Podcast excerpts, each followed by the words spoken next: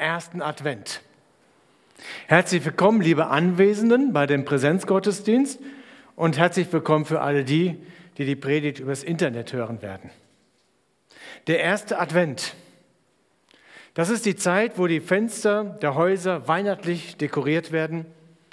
Der Adventskranz wird zentral platziert und die erste Kerze wird angezündet. Und über diesen Licht wird das Prophetenwort aus Jesaja 60 ausgerufen: Mache dich auf und werde Licht.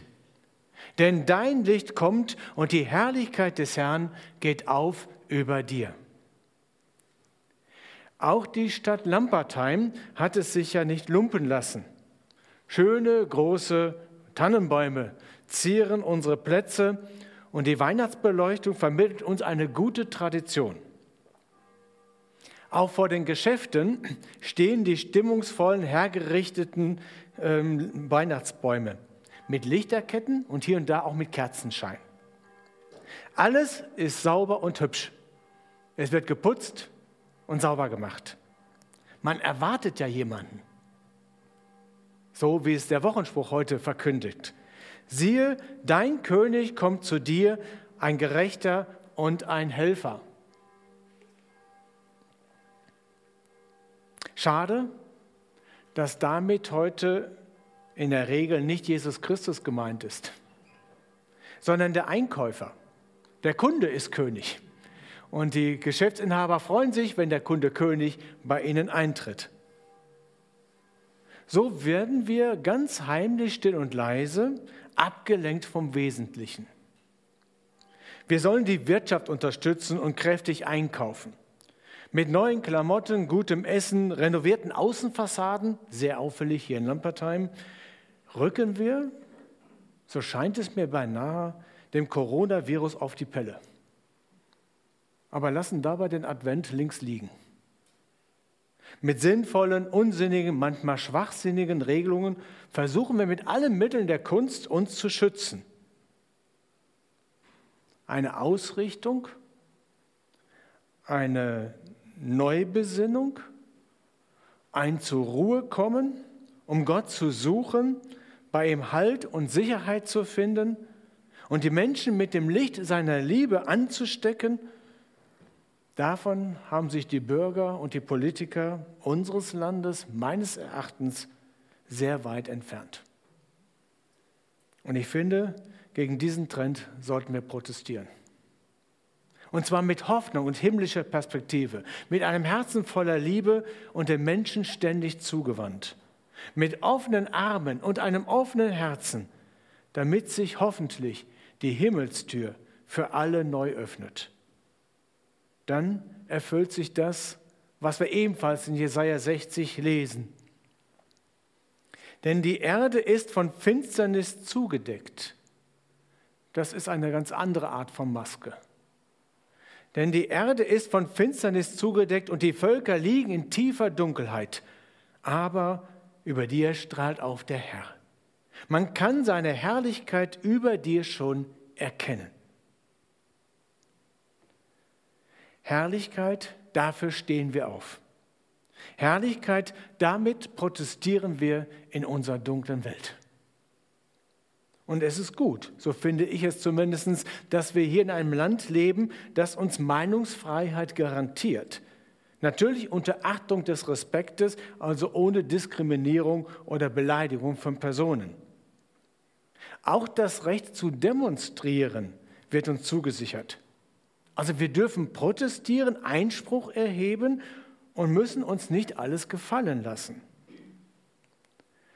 Zur Zeit des Alten Testamentes und auch des Neuen Testamentes gab es solche Rechte nicht. Dennoch treten immer wieder Personen auf. Im Alten Testament sind es vor allen Dingen die Propheten, die sich ein Herz ergreifen, mutig, einfach etwas proklamieren von dem, was Gott wirklich auf dem Herzen hat. Und im Zusammenhang der Weihnachtsgeschichte entdecken wir auch einige Personen, sehr unterschiedliche Personen, die auf ihre Art und Weise protestieren. Äh, wie machen sie das? Indem sie öffentlich laute Gebete sprechen, nicht im Tempel versteckt, sondern auf öffentlichen Plätzen. Und da machen sie einen Widerspruch zu dem, was gang und gäbe ist. Sie drehen das, was oben ist, nach unten und stellen alles auf den Kopf und schieben das gleichzeitig auch noch Gott in die Schuhe. Da ist zum Beispiel die Elisabeth, dann ihr Mann Zacharias, die Hannah und der Simeon. Und ich finde es auffällig, dass sie in dieser für uns heute weihnachtlichen, vorweihnachtlichen Zeit alle beten. Und das sind prophetische Gebete, die sie da sprechen. Auch Maria gehört mit dazu. Überraschend ungeniert betet und predigt sie prophetisch. Sie protestiert öffentlich. Also ein Teenie-Mädel, vermutlich 14 Jahre alt, kann ihren Mund nicht halten. Das mag nicht ungewöhnlich sein für ein Teenie-Mädchen, je nachdem, wogegen sie protestiert. Aber sie kann den Mund nicht halten, weil ihr Herz voll ist weil sie Gott in einer außergewöhnlichen Weise begegnet ist. Deswegen protestiert sie in Form eines lauten Gebetes. Und ich finde, Advent, Beten und Corona, dieses Protest ABC kommt darin vor. So wie ich es hier auf der Folie versucht habe darzustellen. Doch habe ich jetzt vielleicht selber den Mund zu voll genommen? Ich denke nicht, aber jeder muss es bei sich selbst prüfen. Prüfen mit dem Ziel, dass wir zumindest in dieser Adventszeit neu, erfrischend, mutig, prophetisch, voll des Geistes Gottes Jesus Christus aufleuchten lassen. Denn das war auf jeden Fall das Markenzeichen der Gebete in dieser Zeit. So haben die genannten Personen nämlich gebetet, voll des Geistes. Ich hoffe, dass unser Protest mit allem Eifer unsere Gebete erfüllt und ein Stück weit das ausschütten lassen vor Gott, was uns zutiefst bewegt. Und vielleicht könnten das solche Worte sein. Herr, lass die Menschen, die jetzt voller Angst vor der Zukunft sind, dich finden. Lege einen Hunger nach dir in diese satten Lebensmittelpunkte der Menschen. Herr, schenke Erweckung. Lass uns die Trägheit und Gleichgültigkeit überwinden, die selbst unsere Herzen immer wieder erfassen will, um dein Evangelium auszubreiten. Lass uns für dich aufstehen und Licht sein, damit die Menschen dich erkennen können. Das nenne ich Gebet als Protest. Diesen Titel habe ich bei einem Kollegen aus Hannover gefunden und mich dessen bedient. Es geht um das Gebet dieser Maria, das wir uns heute ein bisschen anschauen wollen.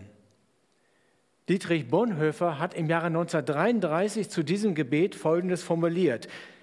Es ist zugleich das leidenschaftlichste, wildeste, ja man möchte fast sagen revolutionärste Adventslied, das je gesungen worden ist.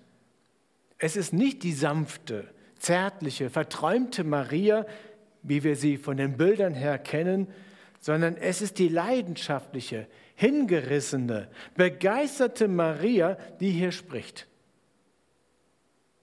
Dieses Gebet von Maria beinhaltet unter anderem zwei große Aspekte. Einen ganz persönlichen für sich selbst und einen kollektiven, nämlich für ein ganzes Volk, für eine ganze Welt. Einen lokalen, da wo sie jetzt gerade ist, und gleichzeitig eine globale Weite.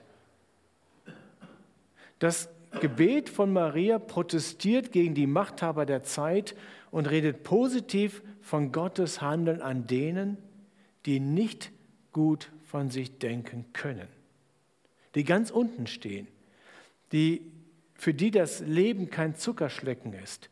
Das ist so der Beginn dieses Gebetes. Gott sieht dich auch da, wo du dich gar nicht mehr sehen willst oder wo du übersehen wirst. Aber dann kommt der zweite Teil mit seinen schrägen Tönen. Da protestiert dieses Gebet in einer prophetischen Tragweite. Der Messias wird die Gesellschaft ändern. Arme werden reich beschenkt, während die Reichen leer ausgehen. Oben und unten wird auf den Kopf gestellt. Stolze erhalten bei Gott kein Ansehen. Mächte und Machthaber werden vom Thron gestoßen. Ich denke, jetzt wird es mal Zeit, weil ich davon ausgehe, dass ihr das Gebet nicht auswendig kennt, dass wir uns einmal anhören. Ich möchte dieses Gebet lesen, wie ein Teenie-Mädchen es vielleicht heute so formulieren würde. Gott schenkt Ansehen. 1. Lukas 1, Abvers 46. Danke Gott, ich bin dir so dankbar. Alles in mir freut sich über dich. Du bist mein Gott, du hast mich gerettet. Gott hat mich gesehen, obwohl ich nur eine stinknormale Frau bin. Alle Menschen, die in Zukunft leben werden, werden mich einmal toll finden und mich ehren. Gott hat was ganz Großes mit mir gemacht. Ihm ist nichts unmöglich. Er ist ganz besonders, er ist echt heilig. Er liebt uns total und diese Liebe gilt alle Menschen, die ihn respektieren. Er hat große Muskeln, er kann Wunder tun. Menschen, die sich sonst was einbilden, wird er alt aussehen lassen. Er hat Regierungen gestürzt und Sklaven befreit. Menschen, die Hunger hatten, kriegten bei ihm was zu essen. Aber Menschen, die satt und reich waren, sind bei ihm leer ausgegangen. Er hat uns versprochen, zu helfen. Und dieses Versprechen hat er nicht vergessen. Er liebt uns. Er hat das schon vor Ewigkeiten versprochen. Abraham und seiner Familie. Amen. Ich weiß nicht, ob ihr die Brisanz dieses Liedes und gleichzeitig Gebetes nachempfinden könnt. Maria bleibt nicht in adventlicher Beschaulichkeit. Sie lobt Gott nicht allein für das, was an ihr getan wurde. Du hast die Niedrigkeit deiner Magd angesehen. Nein, sie singt ihm auch ein Lied, weil er so auch an allen anderen tun wird. Das ist ihre Überzeugung. An alle Menschen, die niedrig, die erniedrigt sind, sich niedrig fühlen. Gott in der Niedrigkeit, Gott, der sich klein macht, das ist das revolutionäre, das leidenschaftliche Wort des, äh, Wort des Advents, so sagt es Bonhoeffer. Wo die Menschen sagen, verächtlich, Dreck, da ruft Gott selig, wertvoll. Also wenn wir einmal an den Punkt kommen in unserem Leben, wo wir uns vor uns selbst und vielleicht auch vor Gott schämen, wo wir meinen, Gott selbst müsse sich jetzt unser schämen, weil er mit meinem Verhalten, mit meinem Denken nicht klarkommt. Da, wo ich in einer Lebenssituation bin, wo ich meine, ich bin ganz weit weg von Gott, ich fühle das irgendwie da darfst du heute neu wissen, wie Maria, noch nie war Gott dir so nahe wie gerade in diesen Momenten. Denn Gott ist bei denen, die zerbrochenen Herzens sind. Und er bleibt bei ihnen. Darin liegt ein Protest. Gott ist nicht bei den Heiligen. Er ist nicht bei den Pfarrern und Pastoren. Er ist nicht bei den Guten, bei den Alleskönnern dieser Welt. Gott ist denen nahe, die am Ende sind, nicht gut von sich denken können oder wollen. Da will er ins Leben einbrechen und die Mauern einreißen, um die Herzen zu erheben, aufzurichten. Da lässt er sein Herannahen fühlen, spürbar machen, damit sie und damit wir das Wunder seiner Liebe, seiner Nähe und seiner Gnade neu begreifen können. Genauso erfährt es die Maria in Nazareth. Und so erfahren es Menschen, die ganz unten angekommen sind. Wenn sie mit einem Male, anders als sie gedacht haben, doch noch einmal ganz, ganz wichtig genommen werden. Gott ist der Gott, der sieht. Das gilt auch für die Menschen, die noch nicht an Gott glauben oder die nicht an Gott glauben können. weil ihre Fragen nach dem Leid der Welt, nach dem Elend, nach den Ungerechtigkeiten sie so sehr an Gott zweifeln lassen, dass sie nicht mehr, keinen Zentimeter mehr ihm entgegengehen. Die, die längst resigniert haben, nichts mehr vom Leben erwarten und sagen, es bleibt doch alles beim Alten, Alten, die Reichen werden sich doch durchsetzen. Auf einmal, wenn Gott ihnen begegnet und ihr Herz redet, wird auch ihre Welt auf den Kopf gestellt, weil sie ein bisschen mehr begreifen und mehr erleben, da ist einer, der mich doch sieht, immer noch sieht und immer noch für mich ist und immer noch der Gott ist, der mit mir sein will, der mich wahrnimmt, der mir etwas zutraut und der sogar noch Pläne für mein Leben hat. Genau das ist es, was Maria erfahren hat und dann als Revolutionssängerin, so könnten wir sie bezeichnen, lautstark proklamiert. Maria also, die eine große Karriere vor sich hat, von der sie noch nichts weiß, die Mutter Gottes, wie sie dann verehrt wird, die Gottesgebärerin, wird uns hier doch so ganz anders vor Augen gestellt. Sie ist eine unscheinbare Frau aus einem Dorf in der Provinz, eine Teenagerin, die damit konfrontiert wird, du wirst schwanger werden. Eine Frau, die nicht zählte und nichts galt in der damaligen Zeit. Ein Gottesdienst wurde nicht durch Frauen aufgewertet. Es mussten sieben Männer da sein. Erst dann war es klar, es ist ein Gottesdienst. Zu dieser Frau, zu diesem Teenager, mitten in einer pubertären Phase, schickt Gott seinen Hauptengel Gabriel und die war noch nicht mal verheiratet. In einem Kaff, dessen Namen die Welt zuvor noch nie gehört hat. Und die, die diese Stadt kannten, wussten eines, aus Nazareth kommt nichts Gutes. Versteht ihr? Es ist unverkennbar. Gottes Protest, der in diesem Gebet enthalten ist und in seinem Handeln zur Sprache kommt. Das, was bei den Menschen verworfen wird, das, was bei den Menschen keine Achtung hat, was billig ist, was Ramsch ist, da hinein kommt Gott und legt das Wertvollste, was er hat, nämlich seinen Sohn, hinein. Und mit diesem Handeln hat er sich noch nicht geändert. Auch in mein und in dein Leben ist er bereit, das Wertvollste, was er jetzt hat, hineinzulegen, nämlich seinen Heiligen Geist.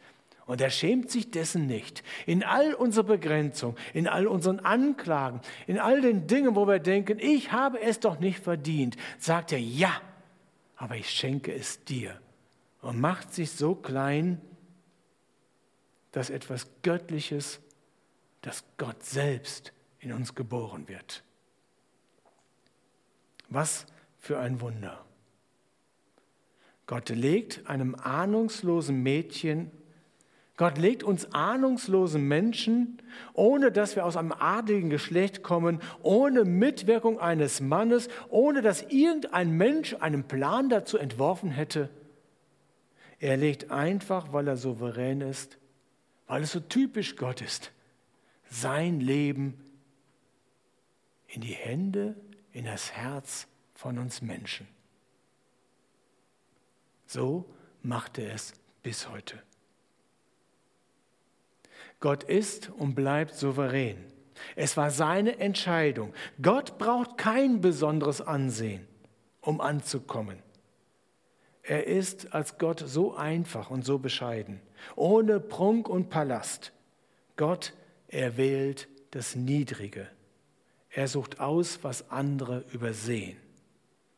Es ist so typisch, wie Gott mit Maria umgeht, denn so geht Gott immer wieder mit uns Menschen, Gott sei Dank, um. Gott liebt dich und er möchte, wie bei Maria, dass deine Seele erhoben wird und große Dinge an dir tun. Und weil er dich sieht, bist du in diesem Moment nicht mehr klein, nicht mehr unbedeutend, sondern wertvoll und geliebt. Kein, keine Person mehr ohne Ansehen, sondern eine Person, die hoch erhoben wird. Josef hat in der ganzen Geschichte kein Wort zu erzählen. Maria gibt den Ton an, eine Frau. Sie trägt nicht nur Jesus in sich, sondern Gott selbst. Das ist der erste Aspekt in diesem Gebet und diesem Lied von der Maria. Gott schenkt Ansehen. Damit kommen wir jetzt zu dem zweiten Teil, den wir in dieser Strophe auch finden. Und das ist jetzt eine ganz schräge Nummer, die da auf einmal auftaucht. Jetzt ändert sich die Melodie, der Tonklang. Maria spricht etwas aus, das ich persönlich absolut unglaublich finde und es klingt auch so. Mächtige stößt Gott vom Thron. Also das müssen wir jetzt mal umsetzen. Er stürzt einen Donald Trump und einen Biden vom Thron.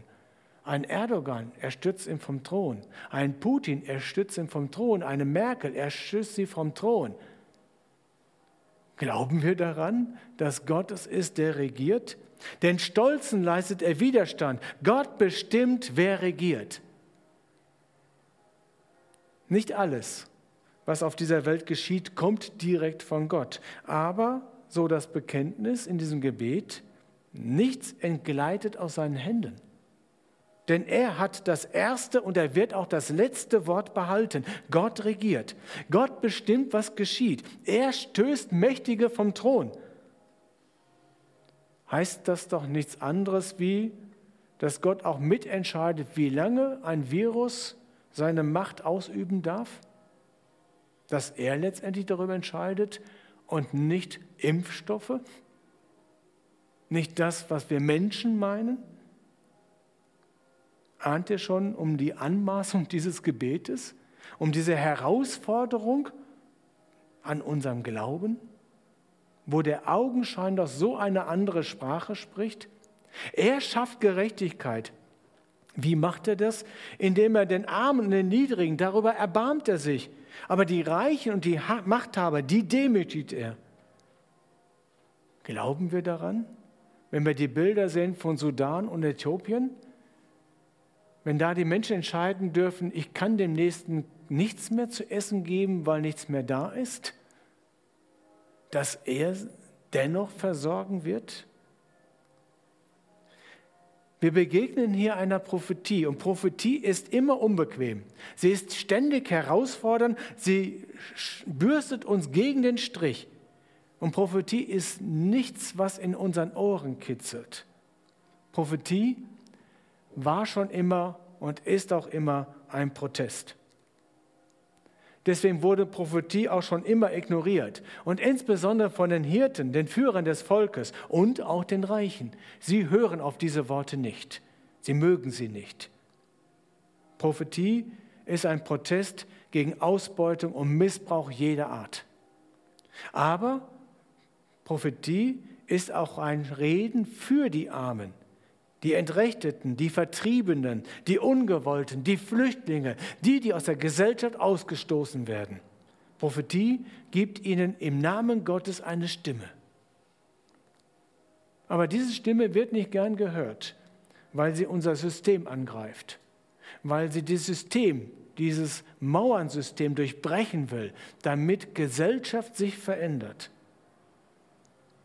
Aber Prophetie ist und bleibt unbequem, weil ich mich auf einmal selber fragen muss, wo stehe ich eigentlich?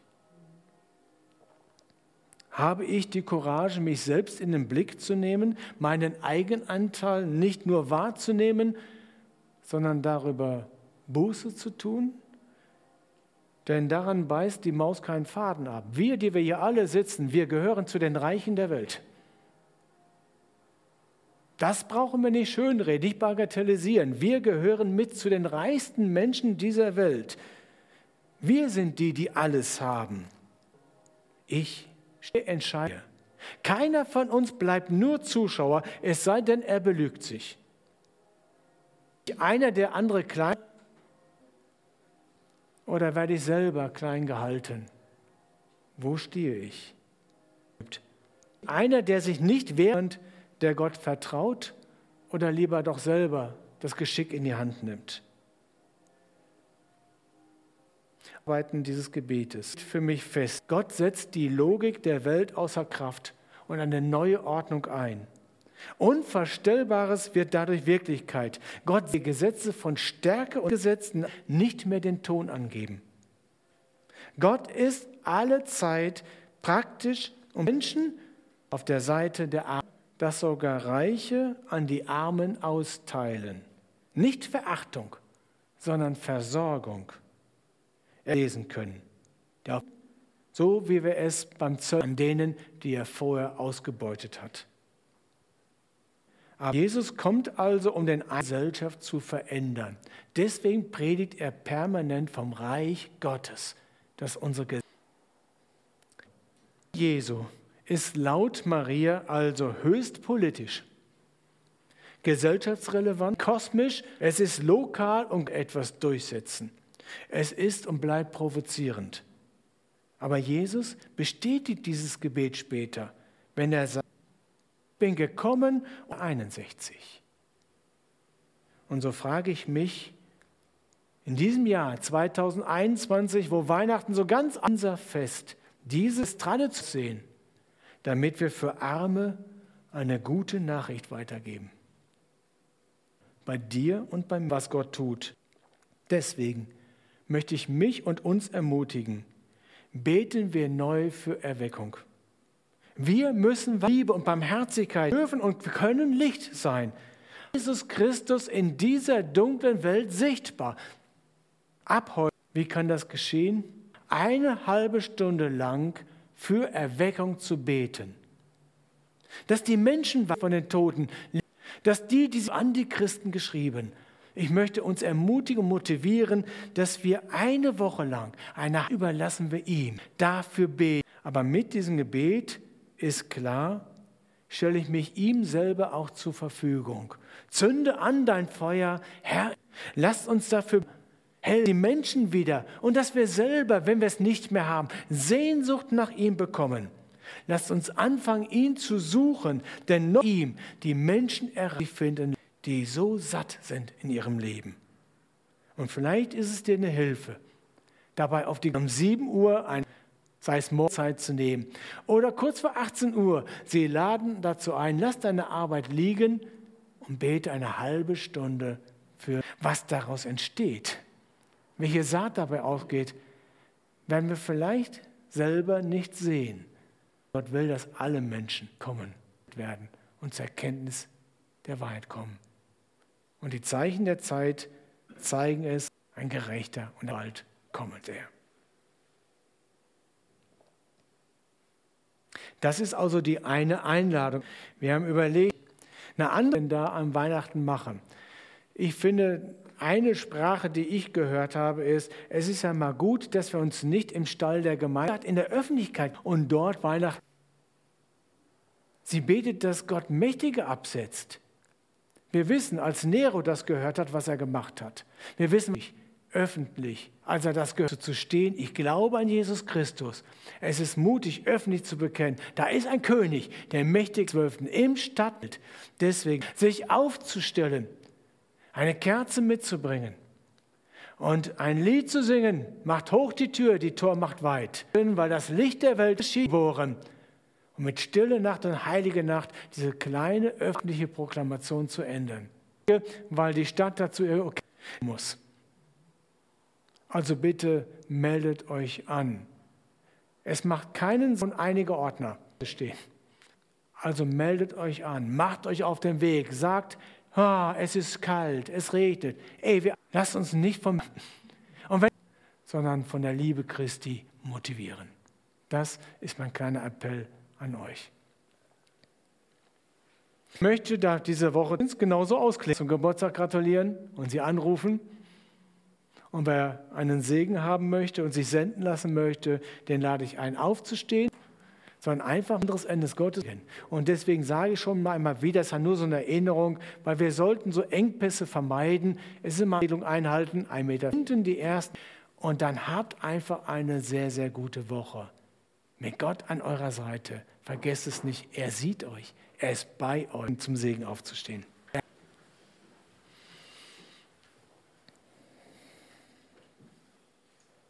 im Namen des Dreiein des Vaters, des Sohnes und des Heiligen Geistes. Er, dieser, hat dir mitten in deinem und in deinen Ängsten, in deinen Fragen, in deinem Ärger, in deiner Verzweiflung, in Wirke in Nation, in dir, dass deine Seele sich erhebt.